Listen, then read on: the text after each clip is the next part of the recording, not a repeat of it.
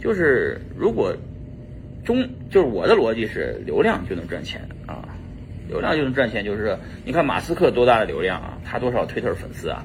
马斯克说狗狗币，狗狗币就能涨，涨了两百倍，知道吧？一年之内涨了两百倍。马斯克概念做得好，马斯克流量大，马斯克的币就能涨，狗狗币就是因为马斯克。法币通道当时候非常的通畅，所以狗狗币全球上涨，是吧？紧接着我们看那个中国交易所关掉以后，大量的交易所已经不能去进行啊法币充值了，所以呢，能充值的通道其实就是美国这几个合规交易所，以 Coinbase 为例吧。所以最后 Coinbase 上什么币，什么币就能涨。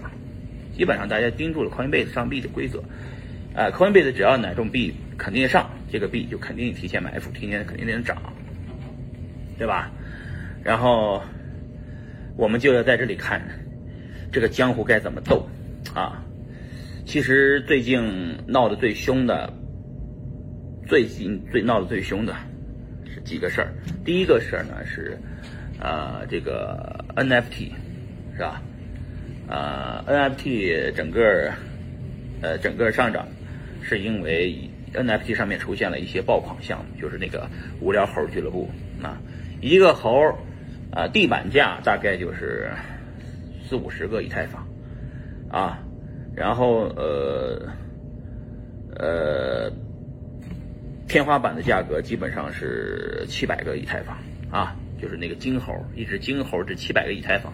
七百个以太坊就是两百多万美金呢啊！哎呀，四七二十八，两百八十万美金买了一只，买了个表情包啊！篮球员库里也买了一个啊，还有这个马克富班，美国的这个著名的小牛队的老板也买了一个啊。反正这些人买完这个猴以后，把这猴给炒起来了，NFT 就炒起来了。然后 OpenSea 就是 OpenSea 是最大的 NFT 的交易平台，也是支持以太坊的，上面。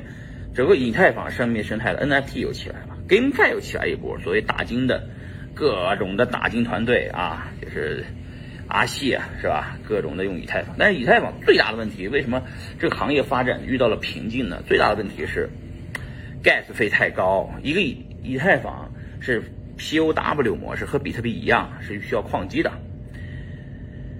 嗯，行业里面一直有一叫不可能的三角，是吧？这个是就是说你既要快。又要去中心化，又要安全，你三个，三个怎么同时保证是吧？其实，呃，你快了就保证不了啊这个安全和这个，呃，就是去中心化，因为 POS 最快，POS 就是说白了自己家服务器嘛，确认肯定快嘛，嗯，你要搞成 POW 肯定慢嘛，是吧？